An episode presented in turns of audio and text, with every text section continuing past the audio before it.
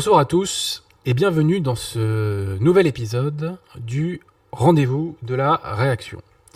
Euh, peu avant que l'émission commence, euh, je disais euh, à mes camarades de la technique qu'il y a une tradition, c'est que quand je fais mon émission, un client ou un ami m'appelle, c'est le cas, donc désolé. Passons. Je suis ravi de retrouver tous, les internautes qui pensent bien. Et euh, comme à l'accoutumée, bah, on va commencer par les annonces. Tout d'abord, je radote. On ne vit pas d'amour et d'eau fraîche. Il y a un compte Tipeee pour l'émission.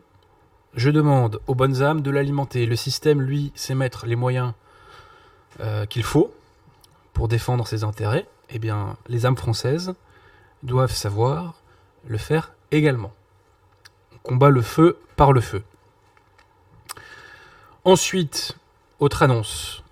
Alain Pascal fera une euh, séance de dédicace à la librairie française dans le 15e arrondissement, rue, Bartholdi, métro duplex, le samedi 6 juillet, si mes notes ne sont pas fausses. Renseignez-vous donc. Euh, séance de dédicace d'Alain Pascal à la librairie française. Librairie française qui est la meilleure euh, librairie de Paris.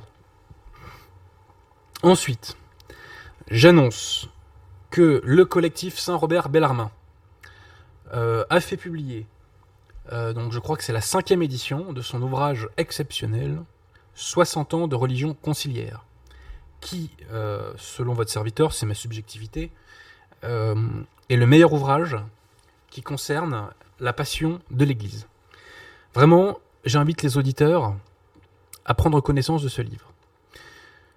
L'auteur et quasi-éditeur que je suis euh, parle d'expérience. Normalement, un ouvrage ne se vend pas quand euh, il n'y a pas de promotion et quand il n'y a pas d'ambassadeur médiatique pour euh, faire connaître cet ouvrage. En l'espèce, malgré l'absence d'ambassadeur médiatique pour cet ouvrage, puisque c'est un ouvrage qui a été écrit par un collectif de tertiaires, eh bien, il a eu son petit succès et ce n'est que justice. Voilà. Donc j'invite vraiment les gens désireux de combattre avec les bons principes. Et peut-on véritablement combattre quand on n'a pas les bons principes? Ça, c'est une vraie question. En tout cas, l'action est plafonnée, si je puis dire. Eh bien, j'invite ceux qui veulent combattre avec les vrais principes à se procurer cet ouvrage. Ensuite, il n'a échappé à personne que c'était la Cannes, Coupe d'Afrique des Nations. Alors tout le monde se pose une question existentielle. Qui Adrien Abosi soutient-il à la Cannes? Je suis sur une ligne, je n'en changerai pas, je soutiens l'Algérie. Pourquoi est-ce que je soutiens l'Algérie? Parce que je suis un très grand fan des supporters des Fennec. Voilà. Les supporters des Fennec, passez-moi l'expression, représentent. Voilà. Ils représentent. Anecdote personnelle. En 2010, donc c'était la Coupe du Monde, l'Algérie joue contre l'Angleterre. Et euh, j'étais avec un de mes amis euh, à ce moment-là, euh, je marchais dans la rue, près du parc Montsouris. Et donc je, redescends le parc Montsouris avec mon ami, et on voit de plus en plus de Maghrébins en scooter. Il y avait même une espèce de, fourgonnette monoprix avec des gars dessus qui tapaient sur, le toit, sur le toit. Enfin bref, tiens tiens, c'est bizarre. Et puis soudain on voit, on voit comment vous dire, mais une foule gigantesque de Maghrébins. Alors qu'est-ce qui se passe? C'est curieux. Encore que dans le quartier, dans le c'est pas forcément si curieux que ça, mais bon, à ce point-ci tout de même. Et en fait, c'était euh, des euh, supporters algériens qui montraient, euh, je dirais d'ailleurs, où va leur allégeance, hein, n'est-ce pas, soit en passant, qui sortaient donc du stade Charletti, puisque Vraisemblablement, la mairie n'avait rien trouvé de plus opportun que de mettre un écran géant au stade Charletti pour suivre euh, les résultats de l'équipe d'Algérie. Et donc nous étions les deux seuls blancs face à euh, à peu près, je crois, il plusieurs milliers d'Algériens. Et donc nous descendions comme ça la rue, et les foules remontaient vers le RER. E et donc on nous a reconnus. Alors non, on n'était pas les deux seuls blancs, parce que devant nous, il y, avait... Euh, Adrien, on a un petit problème de son. On t'entend, hein, mais il y a un, petit son désagréable. Donc j'annonce aux auditeurs, on va redémarrer. D'accord, d'accord. Enfin, toi, tu peux reprendre le temps l'été, on, le, le live sera pas coupé. On revient en 30 secondes. Ainsi soit-il. À tout de suite.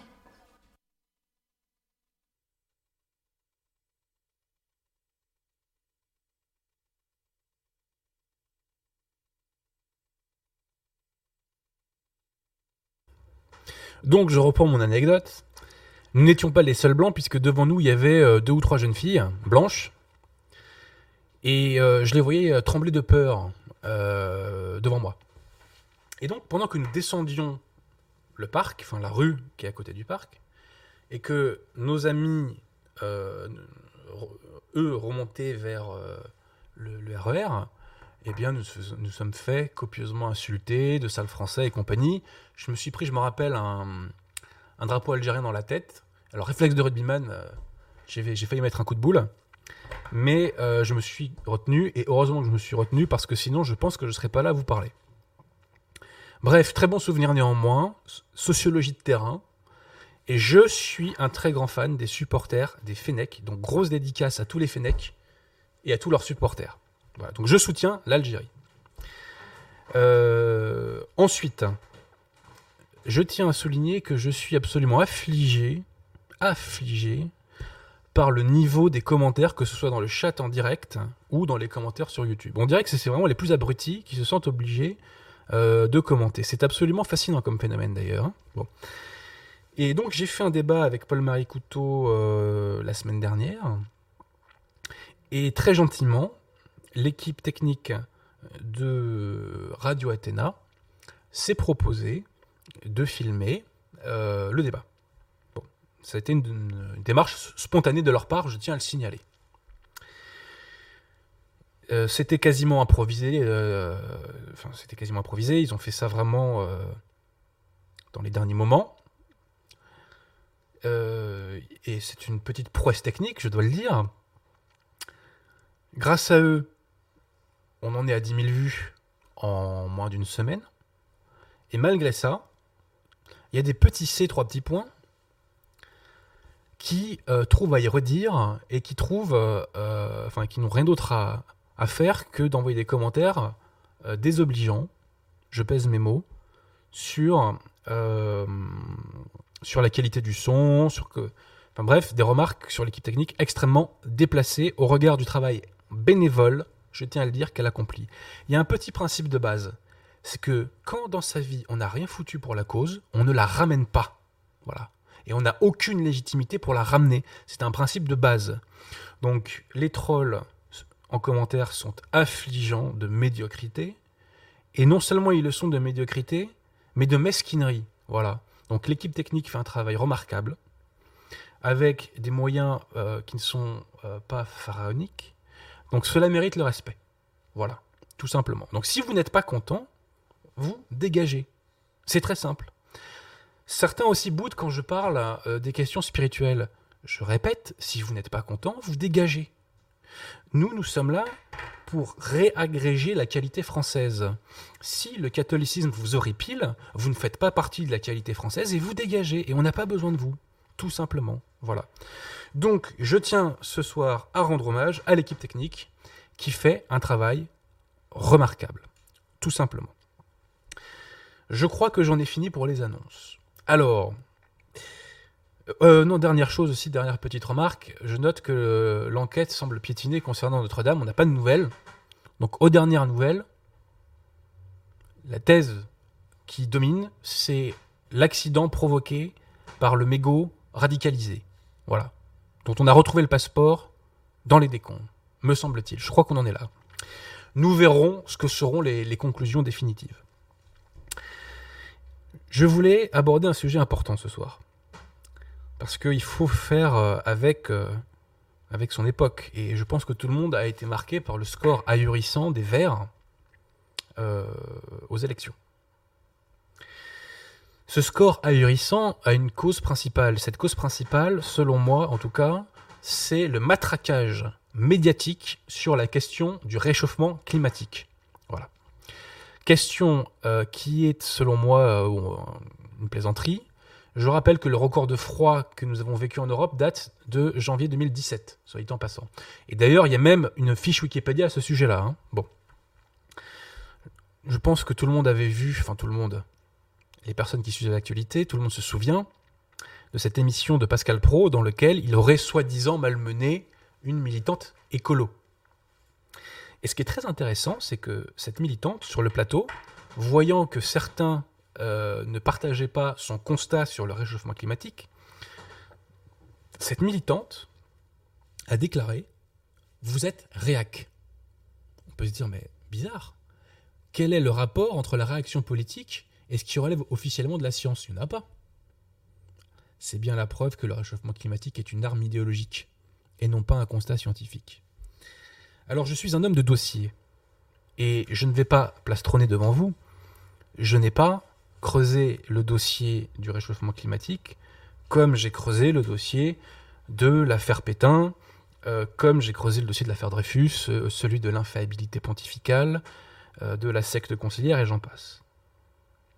Néanmoins, je commence à m'intéresser au sujet et je veux, dans cette émission, lancer un appel à toutes les bonnes âmes motivées pour déminer ce terrain du réchauffement climatique. Pourquoi? La question du réchauffement climatique va devenir, si elle ne l'est déjà, l'une des principales armes du système pour nous faire avaler des mesures anti-françaises. À quoi aboutissent les préconisations écologistes, pas que qui viennent des écolos, mais écologistes prises par le système Ça aboutit à deux choses. Plus de taxes, plus d'immigration. Rappelez-vous la farce des, euh, réfugiés climatiques. Je considère qu'on paye déjà assez de taxes et qu'il y a déjà suffisamment d'immigration. Donc je ne veux pas accroître cela. Donc il nous faut détruire le crédit dont jouit la thèse du réchauffement climatique. On me dira, mais monsieur Abosi, on nous annonce dans quelques jours une canicule. J'ai pas dit qu'il faisait froid en été.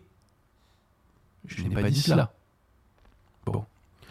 Je dis qu'il y a de sérieuses raisons de douter de la réalité de ce réchauffement. Et comme je vous l'ai dit, je suis un homme de dossier, alors pour commencer mon dossier, Eh bien, j'ai lu cet ouvrage, est-ce qu'on le voit à la caméra? François Gervais, L'urgence climatique est un leurre. Édition de L'Artilleur. Alors, qui est François Gervais? Bah, Je cite son CV, qu'il y a dans la quatrième de couve. Physicien, professeur émérite à l'université de Tours. François Gervais a été directeur d'un laboratoire du CNRS. Auteur de six ouvrages, dont L'innocence du carbone en 2013, il a été, je cite, expert reviewer du rapport R5 du groupe euh, d'experts intergouvernemental sur l'évolution du climat, donc le fameux GIEC. Alors on apprend dans ce bouquin des certains éléments factuels très intéressants qui invalident qui invalident le discours dominant. Première chose, l'accusé, le grand accusé concernant le réchauffement climatique, c'est le dioxyde de carbone, le fameux CO2. Ce CO2, nous dit-on, euh, se concentrerait dans l'atmosphère et il empêcherait les rayons du soleil qui sont réfléchis par la Terre, donc de se disperser dans l'espace. Donc il ferait une sorte d'écran qui empêcherait donc les rayons de soleil de partir. Voilà. Donc euh, vraisemblablement, il n'empêche pas les rayons d'arriver, mais il les empêche de partir. Bon. Alors, euh, que répondre à tout cela? Que répondre à tout cela? Bah, François Gervais nous donne des éléments de réponse. Tout d'abord, le CO2. Euh, le CO2 aujourd'hui est, complètement diabolisé. hein. Eh bien, il y a une chose que j'ai appris et, qui relève du, fait, qui relève du bon sens. Ça me rappelle mes cours de terminal. Comment euh, vit, euh, euh, on va dire ça comme ça, comment vit une plante Elle vit par ce qu'on appelle la photosynthèse, le processus de photosynthèse. Quel est ce processus des plantes? Je cite, page 19. La photosynthèse des plantes a expressément besoin d'énergie provenant du soleil, de l'eau du sol et du CO2 atmosphérique pour produire ce même glucose nécessaire à leur croissance. Le carbone est assimilé à l'oxygène renvoyé dans l'air. Il pourra ultérieurement être inspiré par les animaux et les humains. Donc, le carbone est en quelque sorte la nourriture des plantes. C'est quand même curieux que ces écolos qui se disent verts soient à ce point hostiles à ce qui est la, la nourriture des plantes, à ce qui génère de la verdure. Car oui, le CO2 a généré de la verdure et à un point que je n'imaginais pas. Ces 30 dernières années est apparu sur la planète Terre ce qu'on appelle un sixième continent vert. C'est-à-dire que la biomasse a augmenté de 20% supplémentaire, ce qui est absolument colossal en 30 ans. Et ceci notamment grâce euh, à l'augmentation de, euh, de CO2 produite par l'activité humaine. Citation, page 19. Donc 20% de biomasse supplémentaire correspondant à ce sixième euh, continent vert observé par satellite. Ainsi, cette croissance, euh, cet accroissement, a-t-il contribué au moins partiellement à gommer la déforestation? On, on l'entend jamais ça. On nous parle toujours de la déforestation, mais on nous parle jamais du continent vert qui pousse à côté. L'impact ne peut être que positif sur la biodiversité, puisque la flore est aussi nourriture de la faune. Petit coucou à, à l'astrophysicien qu'on voit sur tous les plateaux, Aurélien Barraud, qui nous dit que, euh, en gros, euh, toute la création est en train de disparaître. Bon, là, on nous dit qu'au contraire, euh, la verdure permet de nourrir la faune. En termes de croissance des plantes nutritives, oui, en termes de croissance des plantes nutritives, le bénéfice pour l'humanité a été estimé à 3 milliards d'euros de 1961 à 1911. Le compteur continue à défiler de plus belle. Au contraire euh, d'être le polluant vilipendé à le CO2 est un fertilisant gratuit, un bienfait, en particulier pour le milliard de nos contemporains souffrant de dénutrition. Citation ensuite de la vice-présidente de la Société écossaise de recherche sur les récoltes. C'est un fait indéniable que l'accroissement du CO2 bénéficie à la croissance des plantes. Cet accroissement depuis 1985 a bénéficié aux forêts tropicales et au rendement des récoltes. Les satellites montrent un verdissement global de 14%. Fantastique nouvelle pour la nature et la sécurité alimentaire. En dépit du pessimisme, le prix moyen de la nourriture reste bas, avec un record de rendement l'année dernière. Mais attendez, alors euh, moi sans doute que, sans doute que je, je découvre la vie, mais je ne savais absolument pas qu'était apparu ces dernières décennies ce qu'on appelle entre guillemets un sixième continent vert, qu'il y avait eu 20% de biomasse supplémentaire. Mais qui sait ça? Et qui sait que le dioxyde de carbone est un fertilisant? C'est quand même pas inintéressant que de le savoir. C'est un argument à opposer à nos contradicteurs. Ensuite, concernant les températures à proprement parler, selon les chiffres cités par l'auteur, qui m'ont l'air très sérieux au niveau du référencement, donc il y a eu une température qui s'est accrue de 0,6 degrés entre 1915 et 1945. Ensuite, il y a eu une baisse de température entre 1945 et 1975. Baisse de température alors qu'on n'avait jamais pollué autant avec, entre guillemets, du, dioxyde de carbone. Donc on voit bien déjà qu'il n'y a pas de corrélation entre la température et l'activité humaine. Et ensuite, il y a une remontée des températures de 75 à 2005 et depuis, ça stagne. Donc les chiffres sont invalidés. Et le GIEC, d'ailleurs, n'est pas aussi catastrophique que ça. Autant sa présentation médiatique est assez catastrophiste, autant euh, en réalité ses propos le sont nettement moins. Et d'ailleurs, en général, il présente plusieurs hypothèses, hein, soit en passant. Autre chose à déminer, on nous évoque toujours la fonte de l'Arctique. Eh bien, qu'apprend-on dans cet ouvrage? Les banquises boréales et australes couvrent en moyenne 12% de la superficie des océans. Leur évolution est un indicateur pertinent du climat. En 2014, la superficie de la banquise arctique est à son minimum estival 5 millions de kilomètres carrés, soit 50% plus élevé que celle mesurée en 2012, à l'époque donc seulement 3 millions euh, kilomètres carrés. Ce constat relativise les prédictions d'un Arctique qui aurait dû être libre de glace dès 2014. Adrien, on va, on va refaire une petite pause.